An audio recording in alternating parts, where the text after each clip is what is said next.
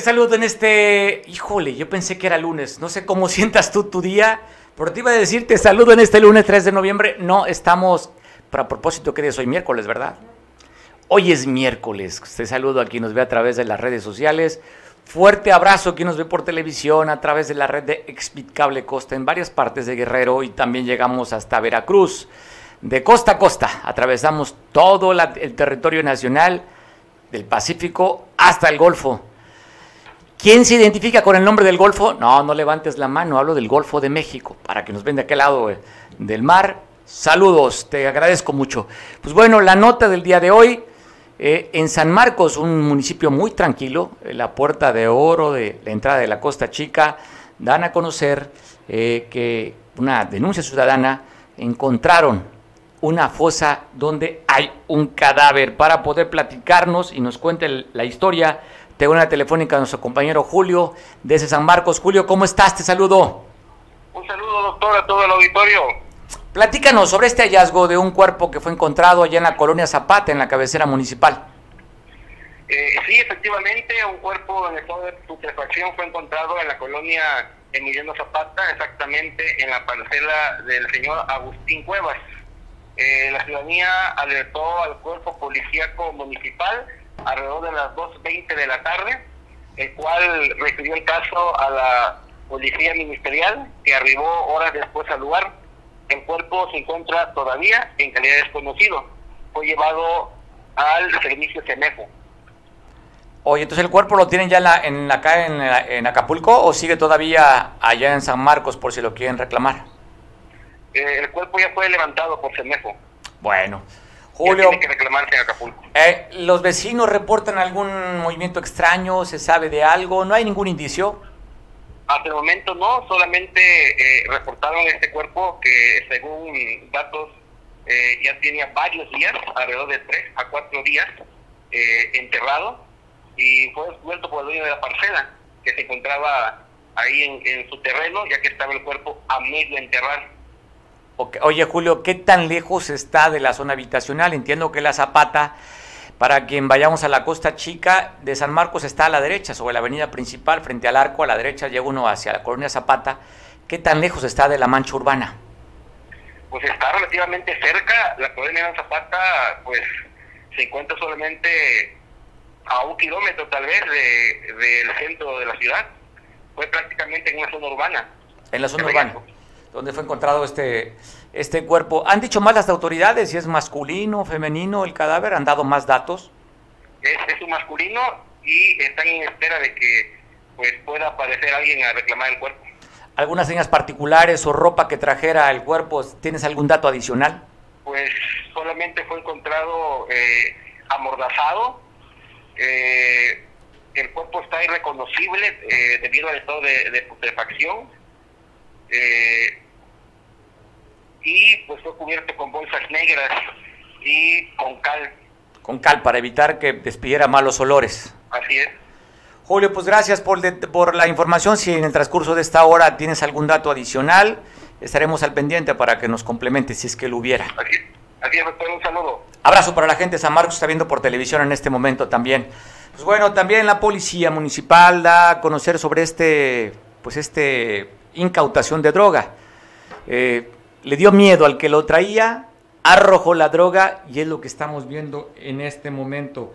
Pues, ¿qué fue lo que encontró la policía? Pues bueno, hablan de varias bolsitas con características propias de la marihuana, así como también unas bolsitas con características propias del el cristal. Esto lo da a conocer la Policía Municipal. 52 bolsitas, para ser exactos, con las características de la marihuana y 11 bolsitas con características propias del cristal. ¿Dónde fue este, este hallazgo de esta droga? Pues en la colonia Zapata.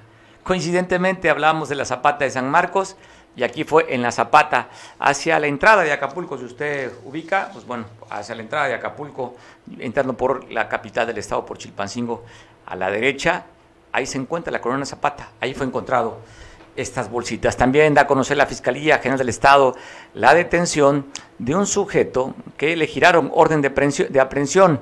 ¿Qué fue lo que hizo este individuo que ver en su pantalla ahorita en este momento? Pues bueno, lo están acusando de homicidio. Juan Carlos, ya está detenido. Si usted lo identifica y lo conoce con alguna otro este, delito, pues ahí está, para que usted haga también su denuncia para que pues se le investigue más a este sujeto si es que si es que cometió algún otro ilícito.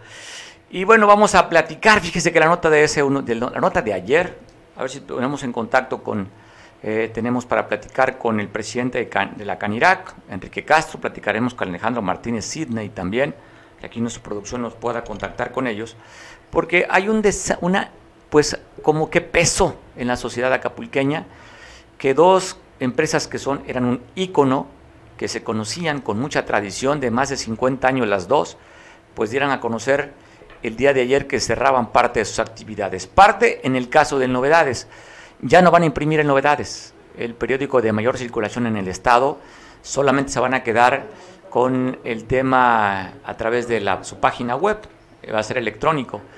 Y la otra, el tema del Cabrito, un restaurante de más de 50 años en la zona dorada de Acapulco, en contraesquina a donde estaba lo que era antes el, ahora se llama Parque El Rollo, antes, ¿cómo se llamaba antes el, el rollo? El Sisi el Sisi, pues bueno, este, yo como soy más de esta época me quedo con el rollo, el Sisi pues no, no lo ubico por la edad. Y este restaurante que usted está viendo en este momento, pues este, después de de 50 años, simplemente cerró las puertas. Para platicar sobre qué opinión guarda, cómo se encuentran los comerciantes, quien está representado por este líder Alejandro Martínez Sidney, ¿Qué comenta sobre esta, este cierre de este restaurante emblemático en Acapulco, Alejandro Martínez Cine de la FECANACO. ¿Cómo estás? Hola, ¿qué tal? Muy buenas tardes. Saludo a tu auditorio y te saludo a ti con mucho cariño y aprecio. Pues no podemos ser este, indiferentes, no puede, no puede haber indiferencia por parte de nuestra organización ante un cierre de una empresa. Y quiero particularmente mencionar que estamos hablando de un legado de una de una eh, de un restaurante familiar que, que por muchos años dio un servicio de calidad de alta cocina y que el día de hoy pues por circunstancias pues todos conocidos pues este cierra sus puertas y así han ido cayendo empresas a lo largo de este año pandémico pues por la circunstancia que tenemos, la falta de apoyos, la falta de, de un programa, de una estrategia por parte de los tres niveles de gobierno, pues por mantener las empresas que generan los empleos. Y estamos muy preocupados porque hay más empresas que están en riesgo de, este cierre que se está dando, ¿no? Entonces, perdimos también hoy eh, ya una empresa periodística muy importante, eh, el periódico Novedades que también cierra sus puertas a, lo que es todo lo que es lo impreso y es un diario pues de la familia guerrerense pues que ya no va a circular entonces este tipo de circunstancias pues se van sumando a lo que fue el Buffalo Stream a lo que fue la Mandona a lo que fueron varios negocios que teníamos en la costera y que por esta situación pues han ido perdiendo, se han ido perdiendo estas fuentes de empleo, se han perdido estas empresas y de verdad estamos pues muy preocupados por esta situación. Sabemos de que ya existe una ligera recuperación al, mantenernos ya pues ya por casi dos meses vamos a cumplir en semáforo en semáforo verde donde ya se reaperturaron algunos giros que estaban cerrados pero pues el daño, el daño está hecho, ¿no? Oye, Alejandro, a futuro, ¿qué es lo que ves? Bueno, primeramente eh, vemos una temporada de, invierno que de verdad a nosotros nos llena de, mucha expectación, nos llena de mucho ánimo en el semáforo en el que estamos, pero tú sabes que los semáforos cambian de la noche a la mañana. Este nos pasó en el en la temporada de verano que veníamos con, con semáforo verde y de la noche a la mañana nos fuimos a naranja y después nos fuimos a rojo.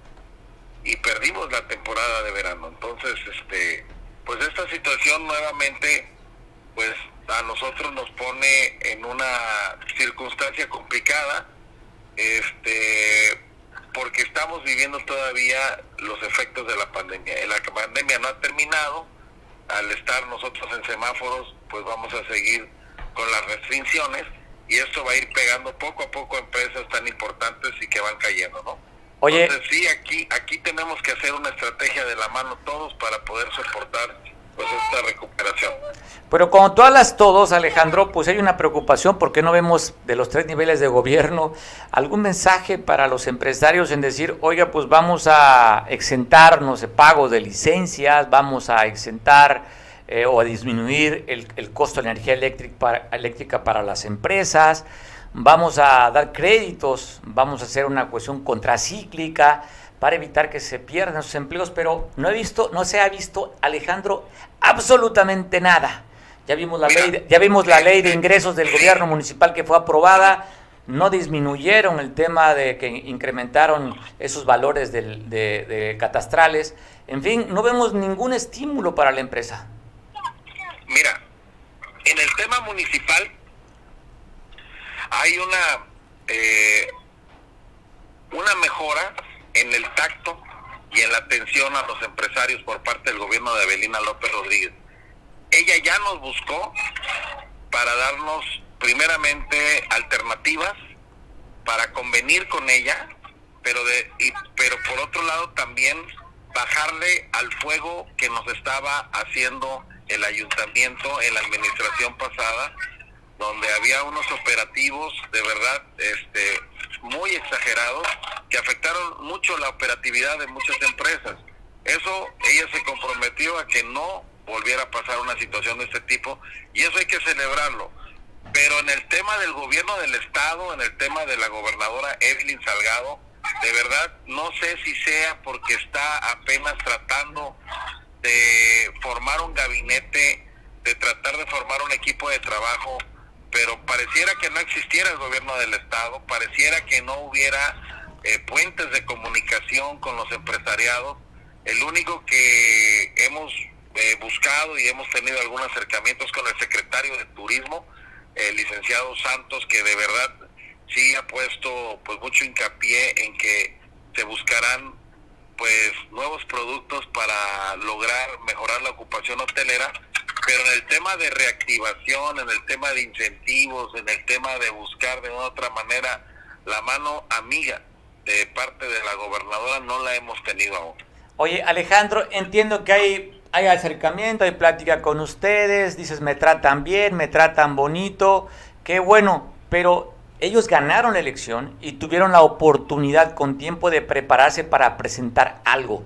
Simplemente no hay nada concreto. Es decir, vamos a buscar nuevos destinos, pero en concreto no veo nada que pueda decir, pues bueno, no hay dinero, entendemos que estás, van entrando, pero traigo un plan en el que podemos reactivar la economía, el turismo. Yo no veo ningún pronunciamiento en ese sentido más que la fotografía, reunirse con grupos empresariales, con grupos de servicio, pero en concreto yo no veo nada que pueda pensar en que se pueda detonar el, tema turístico, Alejandro. No, y lo peor que, con todo respeto, para las reuniones que se han tenido, falta mucho por ver en, temas de organizaciones. Eh, han, se han ido más por el tema del lado de las, de las organizaciones de construcción, de empresas que se dedican a desarrollar unidades habitacionales, que es lo que hemos visto que con este tipo de empresarios se han reunido, pero con empresarios turísticos, así como organizaciones como la Canaco, la Canacintra, la Canivac, eh, uniones como la, la UBA, que es la Unión de Bares, discotecas de la zona conurbada, así como de la Asociación de Discotequeros de la Costera, de la Escénica, todo lo que son los prestadores de servicios turísticos náuticos, pareciera que no existieran. Entonces el llamado es muy claro a la gobernadora Evelyn Salgado de que busque ya eh, este acercamiento para buscar alternativas, porque de lo contrario, mira, las empresas están cayendo. Este, hoy estamos de luto, los empresarios de la FECANACO, por, por la pérdida de un restaurante tan emblemático como el Cabrito, porque al final pues es una marca consagrada que ha buscado siempre la calidad en los servicios y hoy no tenerla, pues sí le duele, le, duele a los empresarios de Guerrero, porque ante esta circunstancia pues tan difícil que hemos vivido, pues se pueden caer más empresas y eso afectaría mucho la imagen del gobierno del estado. Bueno, zona dorada de Acapulco, todas las de los caídos, un caído más y nada más por el nombre digo, la cosa está cabrito, como lo que pasó. Te mando un abrazo, Alejandro. Igualmente, muchas gracias por, por darnos la voz. nuevamente insisto en el agradecimiento a tu programa, a tu equipo de trabajo, por darnos la oportunidad de manifestar pues todo esto que estamos viviendo. Muchas gracias. Tienes siempre el espacio para conversar. Agradecido soy yo. Buena tarde, Alejandro. Hasta luego. Pues bueno, buscando opiniones, agradezco mucho también que nos tome la conversión para platicar vía Zoom con el líder de la CANIRAC, la Cámara Nacional de la Industria Restaurantera en Acapulco, quien pues ahí de manera directa, de manera directa por el gremio que él representa, pues el cabrito cerró las puertas. ¿Cómo estás? Enrique Castro, te saludo, buena tarde.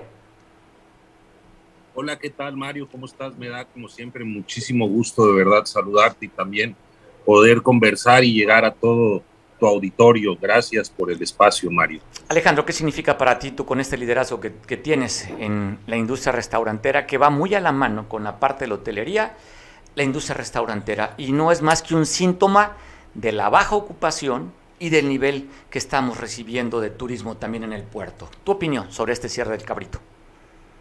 Claro, pues es lamentable, es lamentable Mario, es uno de los restaurantes íconos, uno de los cinco restaurantes más antiguos en Acapulco, con 58 años de, vida, eh, pues imagínate, ¿no? Toda la tradición y la representatividad que tiene para nosotros. Pero bueno, al final de cuentas, Mario, pues impacta por el nombre, por, por, por el abolengo de, de este negocio, pero al final del día, pues son muchos los negocios que están en esa situación. A lo mejor hay muchos negocios que no se llaman el cabrito y que también han cerrado sus puertas pues desde que inició la contingencia, desde marzo del año pasado, pues nuestras ventas bajaron en un 90% para muchos negocios. Fueron muy pocos aquellos los que pudieron adaptarse a las condiciones de, que nos iba marcando la, la pandemia. Y bueno, pues desde entonces no ha habido una estrategia económica, un, un, un liderazgo que diga, vamos atender el tema económico como se estuvo atendiendo el tema de salud y para el cual había equipos con autoridad otorgadas por el gobernador municipal, pues no lo ha habido así en, lo que va del año, en lo que va pues ya de un año, ocho meses, una atención especial para el tema económico. Mira, lo decíamos con mucho respeto, el COVID pues sí nos va a pegar y habrá quienes tengan consecuencias lamentables pero el tema económico nos va a pegar a todos, eso es sin distinción. Hoy todos los negocios, a lo mejor el gremio restaurantero pues es el más representativo de Acapulco por su vocación turística, pero todos los negocios, los medios de comunicación, bueno, ayer vimos la noticia de novedades de Acapulco, eh, eh, no sé, los pequeños, las grandes empresas, todos estamos ahorita tronándonos los dedos porque no hay actividad económica, no hay dinamismo económico en el puerto y se tiene que generar de alguna u otra manera. Ayer hacíamos un, un comentario en Facebook donde llamábamos al gobierno del estado, y esto lo hacemos con mucho respeto, Mario, sin afán de crítica, es al contrario, propositivo, que el gobierno del estado convoque al municipio específicamente a finanzas, reglamentos, a, servicios públicos, porque tenemos, es, es un tema integral. Oye, tema de la basura, o sea, oye, ¿cómo le podemos ofrecer un destino turístico si no hay agua, sin el tema de la basura, las calles están pues como las conocemos? O sea, ¿qué le vendemos como un destino turístico que puede ser atractivo para decirle al turista ven y visítanos? y todo se repercute en eso, temas de seguridad también. claro, claro. es decir, no se trata de hablar solamente de incentivos fiscales que requerimos los negocios, no, se trata de, ver el tema integral porque hoy estamos, Mario, en una fuertísima competencia con otros destinos, ahorita que se está reactivando la economía con los semáforos verdes a nivel mundial, pues todos están ofreciendo productos muy atractivos, nuevos productos en ciudades a lo mejor ya conocidas, pero están haciendo nuevas ofertas turísticas eh, muy accesibles y nosotros no nos podemos quedar atrás. Lo platiqué hace unos días con Alejandro de AETA y coincidimos en que en nuestros restaurantes como en sus hoteles, muchos turistas al final de la anterior administración municipal se quejaban de lo sucio que veían el municipio. Es decir, no podemos ofertar, no podemos nada más pedir y no ofertar un producto o un destino o un servicio de calidad.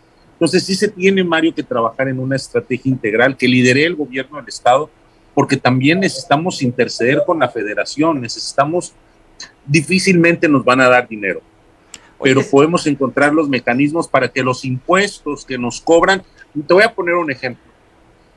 Hay un negocio, eh, y, digo, no sé si pueda dar nombres, pero un negocio de, bueno, al, al, a la europea. La europea pagaba hace tres años como 20 mil pesos de licencias de funcionamiento. Ahorita le están cobrando dos millones de pesos al año por licencia de funcionamiento. O sea, no, no, no, escucha, es eso es una locura. Es irreal, es, irreal. Hay negocios pequeños y bueno, eh, eh, es, es, es, tan solo un ejemplo. Eh, a veces decíamos, bueno, a lo mejor están elevando tanto las licencias, pues para obligarnos a pagar permisos, que ese es, en, en un 80% de los comercios en Acapulco pagan permisos, y esos permisos son recursos que no entran a las arcas del municipio.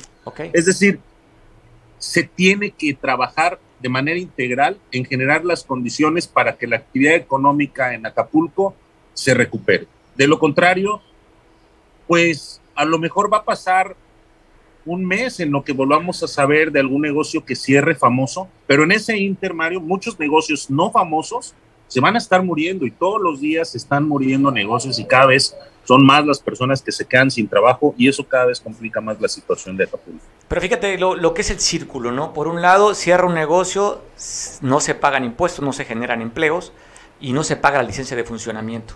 Entonces, no entra dinero al ayuntamiento municipal. El ayuntamiento municipal quiere pues, apretar a sus, a sus clientes cautivos. ¿De qué manera? Pues, subiendo a la parte de este, esta modificación del, que hicieron de, la cuestión del predial, la, la regulación de los predios, pues bueno, si tú sacas una licencia de, ¿cómo se llama? De DINDE, pues te cobran de acuerdo al valor catastral. En fin, o sea, suben lo que tienes que pagar a los pocos que están cautivos, pues hay que sacarles más. Y entonces, pues bueno, no vemos servicios de calidad y ¿qué le podemos ofrecer al turista? No hay apoyo a la industria, no hay, no hay apoyo al servicio. En fin, creo que el panorama no es que lo veamos negro, pero dadas las condiciones, creo que sí hay que estar preocupados. Enrique.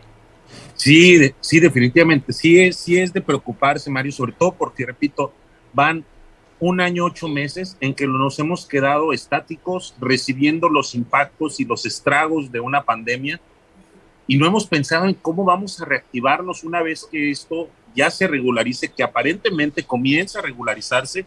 Esperemos no, no, no se genere una cuarta ola de contagios, pero bueno, estamos sin saber qué hacer y por eso la urgencia de crear este equipo de funcionarios y obviamente que convoquen a personas representativas del municipio para armar una estrategia, repito, de reactivación en todos los sentidos, desde los servicios públicos, la promoción turística, el fortalecimiento de los negocios a través de los incentivos fiscales, eh, el, el, desarrollar nuevos productos tiene que ser integral. De lo contrario, cualquier esfuerzo que hagamos, Mario, pues va a ser un paliativo para la tendencia que lleva el municipio y pues no es favorable. La verdad es que yo no veo un, escenario favorable para Acapulco de no ser que tomemos con estrategia las riendas del tema económico. No lo hemos hecho. En año, en año ocho meses no lo hemos hecho y eso verdaderamente es preocupante. Pues yo creo que debes de convocar ustedes que son, que están como organizaciones pues bien identificadas y representadas, pues deberían buscar hacer entre todos ustedes pues un planteamiento para que la autoridad nos voltee a ver. Solamente los que estén organizados, como el caso ustedes, como la Canaco, como todo, valdría la pena decir a la autoridad municipal y estatal, sabemos que no pueden, no tienen capacidad, pero ¿por qué no vayamos una comisión y vayamos a Ciudad de México a ver qué podemos bajar de apoyos. No es posible que sigamos después de un mes con el tema de la basura. O sea, ya se fue la administración pasada, no se resuelve el tema de la basura. O sea, algo tan sensible y tan dedicado, pues bueno, ahí está, calles llenas de gusanos. En fin, imágenes hay muchísimas que han disminuido, sí ha disminuido, pero no lo han podido resolver. ¿Cuánto tiempo más cuando estamos ya casi poquito tiempo para que venga la temporada de invierno? Algo que hacer. No podemos quedarnos cruzados, Enrique. Algo tenemos que hacer, porque no puede solo la autoridad, ni estatal ni municipal, no tienen la capacidad económica para poder solucionar lo que estamos viendo, los grandes problemas. Comisión, la CAPAMA técnicamente quebrada. O sea, hay, se requiere el apoyo de la, del gobierno federal. De otra manera, de nada sirve que venga el gabinete ampliado, dar aquí el mensaje que están con Guerrero, pero si no llegan recursos, ¿para qué te queremos, gobierno federal? ¿Para qué vienes a mandar un mensaje que, deben, que te, contamos con tu apoyo si lo que requerimos es dinero. ¿Para qué te queremos? Mejor que ni vengas, pero avientes lo que haga falta. Claro, Mario. Bueno, pues nosotros seguiremos insistiendo, generando algunas alternativas. Ahorita, por el momento, estamos planteándole, lo hemos hecho de manera apenas ayer por redes sociales, pero vamos a buscar la forma de hacerlo formal, el que se cree una comisión para el tema económico para Acapulco con los tres órdenes de gobierno. Y bueno, seguiremos insistiendo a través de los medios para eh, que llegue a los oídos indicados de la gobernadora, de la alcaldesa, del delegado federal y tomen cartas en el asunto. Ya imagino una reunión, imagínate tú como la Canirac, la Canaco, o sea, todas las organizaciones representadas con una convocatoria a través de los medios de comunicación y dar un mensaje que están unidos a favor de Acapulco. Pero ¿sabes qué te digo algo, Enrique? Lamentablemente las organizaciones representadas en Guerrero son damas de compañía del gobierno. No quieren incomodar a la autoridad porque están buscando el beneficio personal que tienen de su empresa y utilizan una representación para ver qué pueden sacar. Y simplemente ahí estaremos, los que nos representan como sociedad, buscando un interés particular y no el interés de todos. Pues sí, es lamentable que sucedan eh, en, muchos casos de las cámaras empresariales y bueno, pues eh, en el caso de nosotros hemos pugnado por no seguir esas prácticas y pues estaremos insistiendo, estaremos haciendo la propuesta y confiamos en que vamos a tener buen, buenos, buenos oídos para poder, para que nos escuchen. Está, estamos en el mejor deseo. Yo sí me gustaría ver una sociedad organizada pidiéndole al gobierno, no pidiéndole, exigiéndole, dadas las condiciones que tenemos. Pagamos impuestos, no somos ciudadanos de segunda, nos cobran igual el impuesto del IVA, el ISR a las empresas y se requiere que nos apoyen. No puede hacer un trato igual con los desiguales. Requieren eso que dicen amor con amor se paga, que se vea constante y sonante. No nada más en discurso, nada más en eh, dar el apoyo que es necesario a las gentes más necesitadas. ¿Y los que generamos qué? Para nosotros no hay nada, pues bueno, a lo mejor nos quieren ahí, ya no podemos estar en jóvenes construyendo el futuro, pero tampoco podemos estar en 60 y más, pero sí requerimos que nos apoyen a los empresarios. Enrique, te mando un abrazo. Al contrario, muchísimas gracias Mario por la oportunidad y te estaremos informando cómo vamos avanzando con estos diálogos. Tienes el espacio para informar a la ciudadanía y hacer conciencia, sobre todo requerimos hacer conciencia, no podemos estar en, este, en esta parte, dicen que la pobreza no mata pero te apendeja, requerimos quitarnos eso que acabo de decir para decir como sociedad exigimos que la autoridad cumpla con lo que le estamos dando, que es el pago de los impuestos y el pago de los servicios. Te mando un abrazo, Enrique. Saludos. Hasta luego. Pues bueno. Hay preocupación, debo decir, y ahí de hartazgo, ¿eh? No sé usted cómo la sienta, pero yo sí la estoy sintiendo bien dura. Y la neta no me está gustando. Yo la prefiero blanda y suavecita para que pueda dormir tranquilo y en paz. Todos estamos resintiendo, ¿eh? a todos los niveles, desde la parte, eh, la parte de la base de la pirámide hasta los altos empresarios. ¿eh? Y ahorita en un cambio de sexenio, un cambio de gobierno municipal, todo el mundo andamos también batallando dependiendo de los ingresos que tengamos y a los que nos dedicamos. Pero si Acapulco, que será el motor de la economía a nivel estatal, es el turismo, pues simplemente no están llegando el turismo. Otras empresas afectadas, nada más te lo pongo como una muestra. Le digo, hay pesadez. Esto está viviendo los trabajadores de Novedades que están reclamando que no le han pagado su liquidación ni nada. Están en las calles pidiendo lo que ellos creen que les corresponde. Estamos viendo imágenes de cómo están a través de, de estas cartulinas fosforescentes pidiendo que los volteen a ver y les den su liquidación. Una empresa que se declara y dicen, ¿saben qué? Quisiera, pero no puedo. No he tenido ingresos. Voy a cerrar la parte del impreso, pero no tengo para liquidarlos. Cuando menos que vemos ahí, 30 personas, cuando menos así, ojo de buen cubero, los que estarían reclamando su liquidación. Para hablar sobre el mismo tema, híjole, qué pena que no tengamos que dar buenas noticias, pero pues queremos hacer conciencia. Agradezco mucho a Miguel Hernández también, quien tiene un punto de vista de cómo están viendo las cosas en el puerto donde aquí vivimos. Miguel, ¿cómo estás? Buena tarde. Mario, buena tarde, buena tarde. Y bueno, para no salirnos del tema y estar en el esquema político, todo lo que han dicho ahorita, todo lo que has comentado en el noticiero, nada es falso.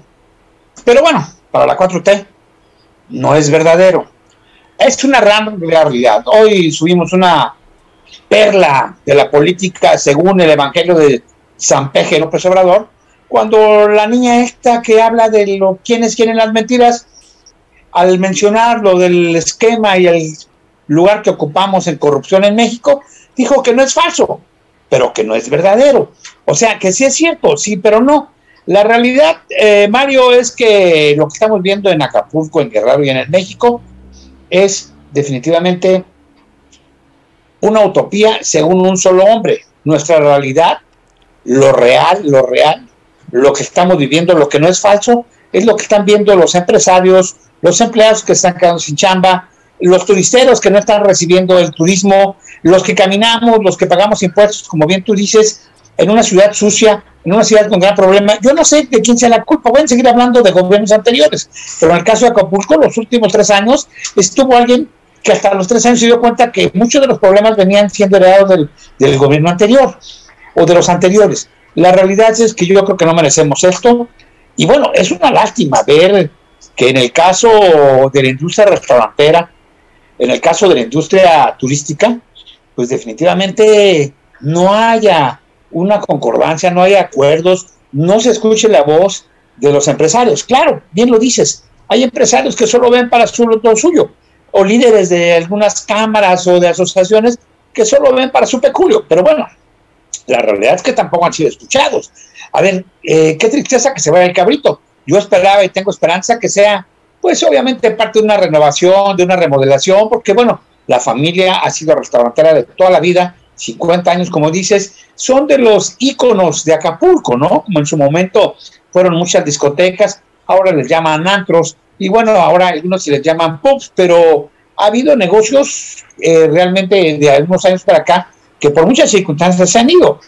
Ya habían mencionado algunos y podemos seguir mencionando muchos, pero es una tristeza que definitivamente se tome tan a la ligera. Ese comentario de que no es falso, pero tampoco es verdadero, nos da a entender que definitivamente les vale, les, no quiero decir la palabra alusiva al 10 de mayo, pero les vale sombrilla lo que pase. Y bien decías, Mario, de nada sirve que venga Andrés Manuel y traiga todo el gabinete, pues si no saca ni siquiera los 200 pesos de la cartera. Están engañando a todos los gobiernos. Y, desgraciadamente, lo único que han logrado es establecer un catálogo o un muestrario político para hacer clones políticos de Andrés Manuel. No tienen el mismo chiste ni la misma situación. Y así tú ves, gobernadores y gobernadoras de Morena siguen el mismo sketch. Vamos a vender las camionetas y terminan, terminan cambiándolas nada más de color. Ya ves, Andrés Manuel iba a rematar y rifar y vender las camionetas blancas de Peña Nieto y ahora trae el mismo número de camionetas con mayor blindaje tal vez, pero ahora son negras. Y luego también, este, no es falso que los hermanos de Andrés Manuel sean corruptos, ¿no? No es falso el nepotismo, no es falso la corrupción de Manuel Bartlett, no es falso la corrupción en el IMSS, no es falsa el mal manejo de la pandemia, pero bueno, para ellos no es verdadero. Es, es muy triste. Y me gustaría tocar el tema de las novedades de Acapulco, Mario, si me permites. Claro. Porque ahí hay una situación muy interesante. Un periódico de 52 años, que por cierto lo trajo don Mauro Jiménez Mora, fue uno de sus primeros hijos, pero don Mauro, un gran periodista que venía de la Ciudad de México, se instaló y fundó primero Novedades, luego El Sol de Acapulco, y por último el día del 7 que tuvo una corta vida realmente a pesar de que tuvo larga existencia. Oye, y los tres ya, oye Miguel, Miguel, perdona, y los tres, el 17 cerrado, el Sol solamente vía digital, también lo imprime y ahora en novedades de los tres que tú mencionas. Bueno, aquí había que ver muchas circunstancias, pero aquí hay una realidad de todo esto. ¿Cómo cierran? El día del 7, bueno, ya tenía años que cerró, pero en el caso del Sol y el Novedades, que son ejemplo y el ícono del periodismo porque tienen son cadenas nacionales, o cuando menos son apéndices de cadenas nacionales, y resulta, resulta, y me llama la atención, Que bueno, cierran ellos dos y resurge el Guerrero, lo que era antes la jornada, concretamente el periódico de Félix Salgado. El gobernador, perdón, perdón, perdón, perdón, me equivoqué. Félix Salgado, el senador, que no el gobernador legítimo, aunque ejerce esas funciones. ¿Qué vendrá a ser ese periódico? Vendrá a ser el, Regeneración, como lo hace de Morena, como lo hace Andrés Manuel, y aquí hay una situación que nos lleva a pensar que si no será una situación para tratar de disfrazar una corrupción anunciada. ¿Y a qué voy? Los grandes medios de comunicación, y el mismo Andrés Manuel lo ha dicho, viven del presupuesto de los gobiernos, viven de los convenios, viven de los tratos publicitarios con convenios.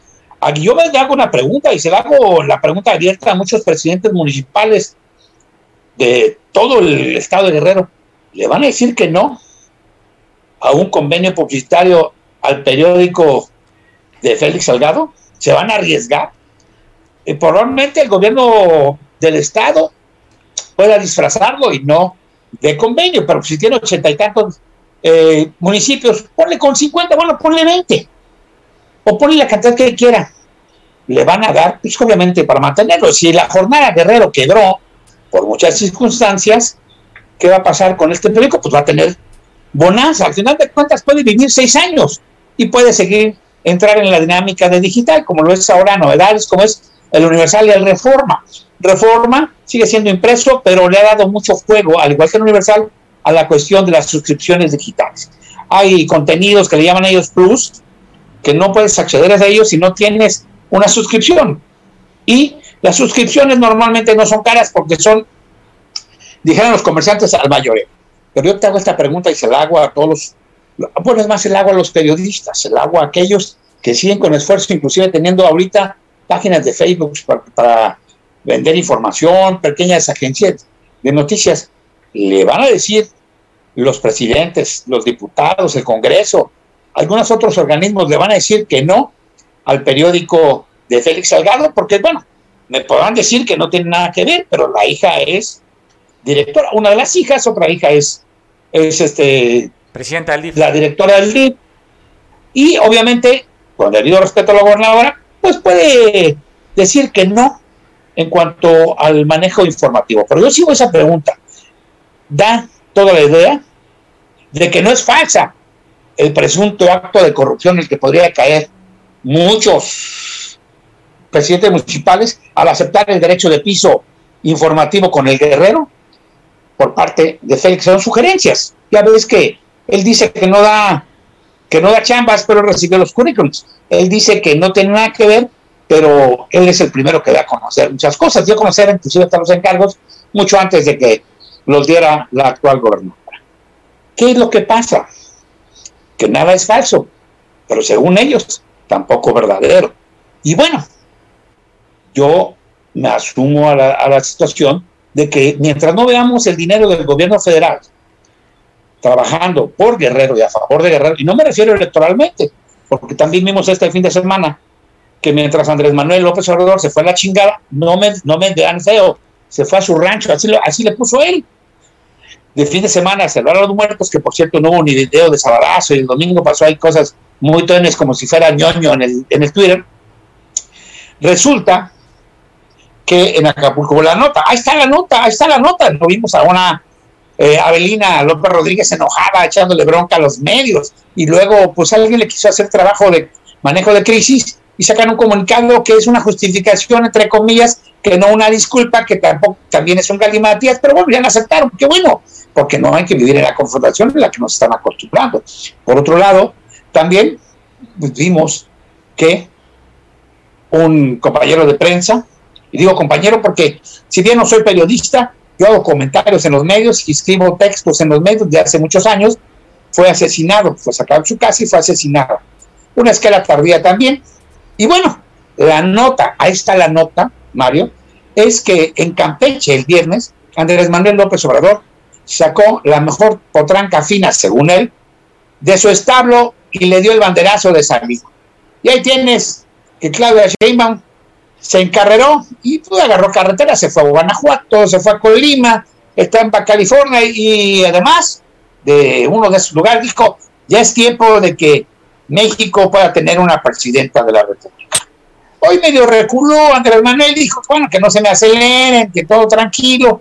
Pero yo tengo esta pregunta, ¿era necesario? ¿Qué acaso Andrés Manuel ya está pensando en tirar la toalla?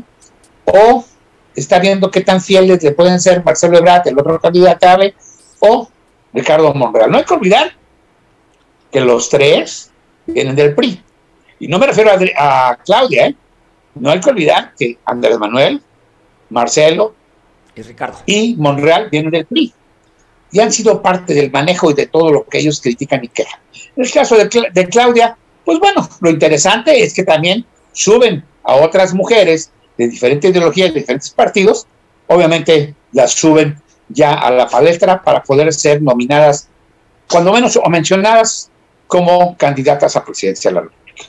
Oye, pues bueno, te pregunto, ¿vas a ir a, ver el libro que va a presentar aquí este próximos días Ricardo Monreal, senador de la República, presidente de la Junta de Corrección Política, en el que se dice que viene Nestora, van a estar los senadores, viene Nestora, va a estar Félix Salgado pues en este evento yo lo personal, y Manuel yo lo personal carezco del interés, ¿eh?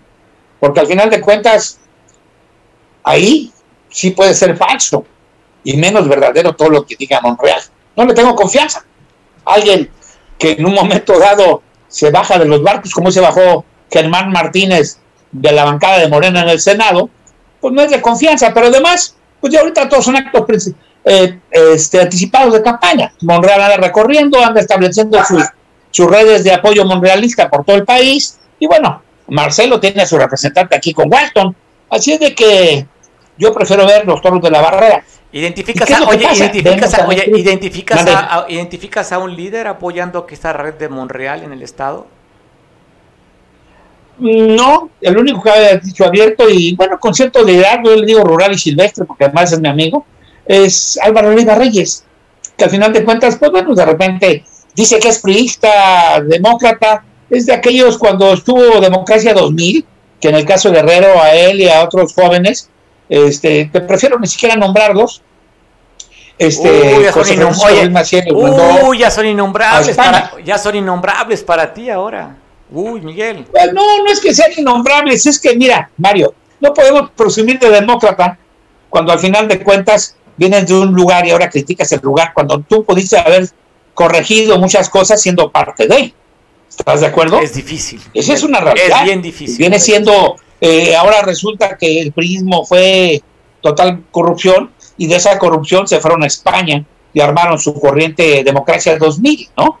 Igual, eh, este, en el caso de Cremán, que el panismo era todo. O te doy otro ejemplo muy clásico, que por ahí anda circulando un video de Manuel Tartlet, donde le pregunta eh, Cárdenas. Cárdenas, perdón, donde le pregunta a Prisca y dice muy enfáticamente el joven Manuel Tartle, digo joven porque es un dinosaurio joven, dice, priista hasta la muerte. Y bueno, le recordaron ese video estos días de, de Santos Difuntos, y el señor ya no es priista, no tan solo ya no es priista, sino ahora que tiene la desfachatez de decir que el sistema se cayó por el amaciato entre el PAN ah, y el PRI o, el PAN de Alinas de Gortari. Oye, no, es que le pelean el libro de Cuauhtémoc Cárdenas a ver a quién ponen como parte de y está Manuel Bartlett ahí. Fíjate que ahorita que dices de lo de Cuauhtémoc Cárdenas, eh, cuando recién salió Salinas, que presentó su libro en, en España, venían algunas eh, páginas, inclusive subrayadas, que se ve que de letra mano y así de propia mano las subrayó Salinas y las metió ahí en el libro, hablando de López Obrador, hablando de Cuauhtémoc, nadie la refutó. Nadie la refutó si vemos todos los videos, porque al final de cuentas el único que tiene memoria, corta memoria histórica, a pesar de que quiere acabar con la historia, es Andrés Manuel. Todos sus dichos, los recientes, de que va a bajar la gasolina, de que no hay corrupción y son los hermanos los más corruptos, de que ahora resulta, yo me hago una pregunta, ¿dónde están las feministas que ahora pues, son, el, son, son la creación, la creación del neoliberalismo? ¿Dónde están los derechos humanos? En el caso de Guerrero, la, primera comisión estatal de derechos humanos, que fue el ejemplo de la nacional, la hizo José Francisco. Y resulta que, bueno, es un invento de los liberales para saquear al país, para robar concretamente, para estar en contra de la, transformación que dice está llevando Andrés Manuel. y este adelanto. Mande. No, es que lo que pasa es que ya nos están aquí corriendo ya, Miguel. Ya se acabó tu tiempo, dice. No, pues no aguantan nada, mano. Nada es, nada es falso, pero tampoco verdadero. Pues ya lo final de cuentas, ya terminó, tu, ya, terminó tu, ya terminó tu veo Uber, dice que hasta aquí llegó. ok, perfecto. Digo, tú, oye, a la tú, tarjeta. tú no tomas taxi, tú como eres fifi tomas pura aplicación. Perfecto. Te mando un abrazo, Miguel, hay mucho que informar. Te agradezco, abrazo bendiciones, aprovecho a todos. Conclusión, y hay que participar, pero hay que levantar la voz bien. Hay que dejar de ser actualizados y sí, buscar ser escuchados. Bueno, está bien, Miguel, nomás estamos en pandemia, estamos en pandemia a nivel mundial y esperemos que los, gobernantes le puedan iluminar para ver cómo salimos de este bache económico que, déjeme decirle, ¿eh? no es de dos, tres meses, va para largo todavía. Te mando un abrazo, Miguel. Es muy fácil, Mario, es muy fácil, que dejen de regalar el dinero, vamos a generar producción, vamos a generar empleo, vamos a generar que la gente haga las cosas, no hay que hacerlos haraganes porque les estamos dando dinerito para que vayan y voten. Al final de cuentas, también el que recibe las paquetes de bienestar es parte de la corrupción porque no hay un manejo claro y transparente de los miles de millones de pesos que supuestamente se entregan por esa vía. Gracias, Mario. Buenas bien, Miguel, también respeto mucho, pero ahí el que recibe no es corrupto porque es a través de un recurso que llega de los impuestos y que ya, por cierto, afortunadamente el presidente de la República ya lo elevó al rango constitucional. No exige transparencia en el manejo de los recursos. Él recibe y no sabe la cantidad de gente que ya no existe que están manejadas. Y si no, si no, veamos el pleito que traen los servidores de la nación, están acusando de corrupción, los han ido callando poco a poco. Vamos a esperar, Enrique. Miguel, te mando un fuerte abrazo. Buen provecho, Miguel, gracias. Buenas tardes, buen provecho. Bueno, platicamos, ya sabes que Miguel es un hombre apasionado, lo cual le agradezco mucho que participe con nosotros. Pero en Chilpancingo también se dieron manifestaciones, ahí se reunieron medio centenar de periodistas para quejarse justamente sobre dos temas. Uno, exigiendo el esclarecimiento del asesinato del compañero Cardoso y también el tema de novedades.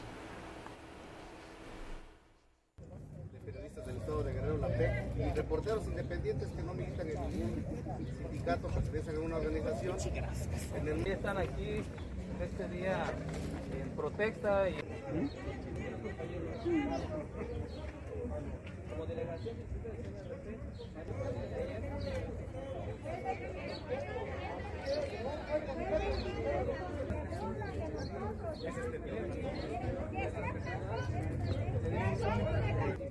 Le decía que casi un medio centenar de compañeros periodistas se plantaron frente al Palacio de Gobierno en Chilpancingo ante las exigencias, justamente cuando se conmemoró el Día contra los Crímenes contra los Periodistas a través de la UNESCO y justamente lo que exigían era esto, el esclarecimiento del asesinato de Alfredo Cardoso, que usted recordará que el 29 de octubre fue sacado de su casa, no en una cantina, no en la calle, dentro de su casa, fue sacado, golpeado, lo balacearon y lo volvieron a entregar en su casa. Después hospitalizado, perdió la vida Alfredo Cardoso, el cual hay un reclamo por parte de los periodistas. Y este reclamo también se ha sumado a la Embajada de Estados Unidos en México, que a través de la red social, el Twitter, manda un comunicado también respecto a este día contra la violencia y crímenes del periodismo. En últimas semanas fueron asesinados los periodistas Alfredo Cardoso Echeverría y Freddy López Arevalo por triste coincidencia, poco antes del Día Internacional para poner fin a la impunidad de crímenes contra periodistas, hacemos un llamado a investigación integral y que evite la impunidad.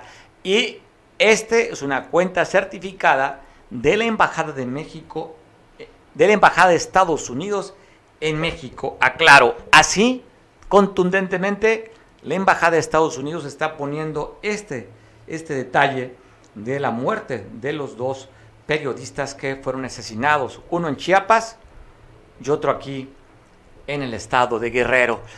Ah, cambiando la nota, pues bueno, habitantes de la, de la, de la calle, de Avenida Farallón, tuvieron reunión con el director de Capama, Arturo Latabán, para pedirle, oiga, no tenemos agua en varias colonias, pero aparte hay una fuga. Ya está trabajando sobre la fuga, te pongo las imágenes, donde ya están trabajando sobre esta fuga, que no dudamos que en pocas horas pueda ya quedar restablecido. Y ahora no sabemos cuándo, que no tiene nada que ver esta fuga, ojo, con la queja de los vecinos, que está hablando que no les conectaron un tubo y van a tener que abrir esta obra nueva que se hizo allí en la avenida Farallón. Las imágenes de la reparación de esta fuga. Hoy hablando de política, Marco Cortés, quien es el líder del, Partido de Acción Nacional, pues bueno, le grabaron una conversación en el que acepta que de las próximas elecciones que se van a llevar a cabo para gobernador, el PAN solo tendría posibilidades en una de ellas, en, una, en un estado céntrico, próspero como es Aguascalientes. Se los digo en casa, la única gubernatura que tenemos posibilidades de ganar, reales, auténticas y bien ganada, es esta. No hay más. Está muy complicado Durango, Tamaulipas, Quintana Roo, Hidalgo y Oaxaca, ¿qué les cuento? Se los digo en casa, la única gubernatura que tenemos posibilidades de ganar, reales, auténticas y bien ganada, Recordará usted que se acaba de llevar a cabo el COP26 en Glasgow, allá que fueron a hablar sobre temas ambientales. Generó muchísimas reacciones. No sé si el que acaparó más los reflectores fue el expresidente Felipe Calderón, que de manera malintencionada hicieron una fake news, en el gafete le pusieron Iberdrola, cosa lo cual es mentira, y que inclusive uno de los voceros de, uno de los voceros de este gobierno, Epicmenio Ibarra, pues bueno, la, la dio como real, pero bueno, fue mentira. Él se reunió ahí, se tomó fotografías con Angela Merkel, con Joe Biden, con la que estuvo también dirigiendo una chilena esta organización. Y ahí, en este lugar, habría que firmar un posicionamiento de, adhesión para cuidar los bosques. México tenemos, miren nada más que hermosura y maravilla, estamos el lugar número 11 en el planeta de mayor cantidad de árboles. Bueno, México ya habían firmado 105 países, ya de manera anticipada. Al final, después que en redes sociales en México estuvieron pegando, pegando, pegando, que por qué México no le sumaba la firma de, esos acuerdos, al final México firmó estos acuerdos, serían 106 países que lo firmaron. Y el presidente de la República, Andrés Manuel López Obrador, dijo en la mañanera que esto de la COP26 del tema de los árboles salió de México con el de Sembrando Vidas. A ver, para que se enojen, este, ¿de dónde creen que salió esa idea? De Sembrando Vida. Y un dato adicional, porque también este, ahí están, ¿no? Pendientes, que no había firmado México el programa de reforestación si el programa lo propusimos nosotros. No sé si les diste a conocer la carta que le envié al presidente Biden sobre la visita del señor Kerry antes de este encuentro. A ver si hoy se las entrega porque estoy ahí proponiendo una estrategia este, en cuanto a la protección del medio ambiente y eh, que no pase desapercibido que México es el país del mundo con el programa más importante de reforestación no hay ningún país en el mundo. Hace unos días se dio a conocer de esta lista de esta empresa World Justice Project, en el que de México, más de 100 países que fueron consultados sobre la percepción y el tema de la, de, la corrupción. México estaríamos en el quinto lugar, pero de abajo para arriba, ¿eh? O sea, somos el quinto lugar más corrupto del mundo. Así lo puso esta lista. Pero, ¿qué dice el presidente de la República respecto a este trabajo de investigación que hizo esta asociación World Justice Project? Dice, está culpando a Alejandro Ramírez, que fue el que pagó, que Alejandro Ramírez tiene un apoyo a través de Nacional Financiera.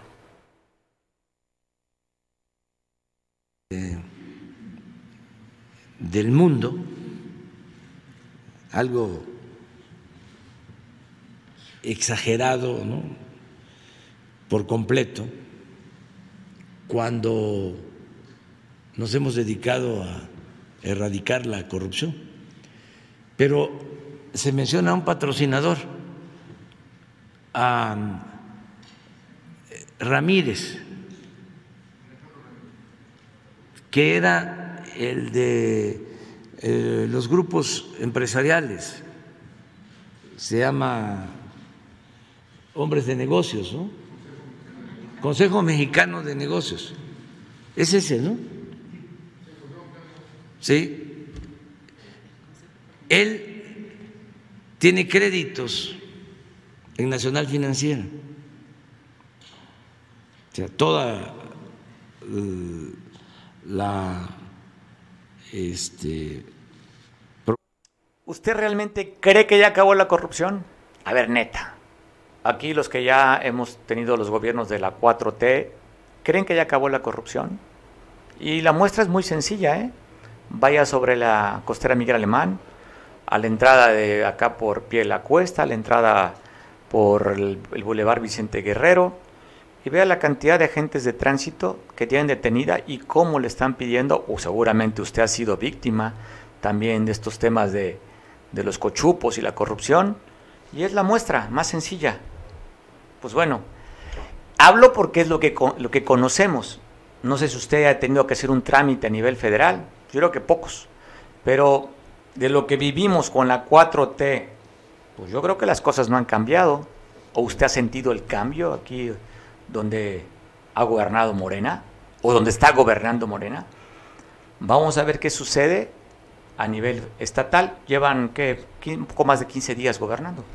Vamos a ver si las cosas cambian. Si en verdad aquello que se prometió que iban a vender, que usted ya sabe lo que han dicho, son pocos días.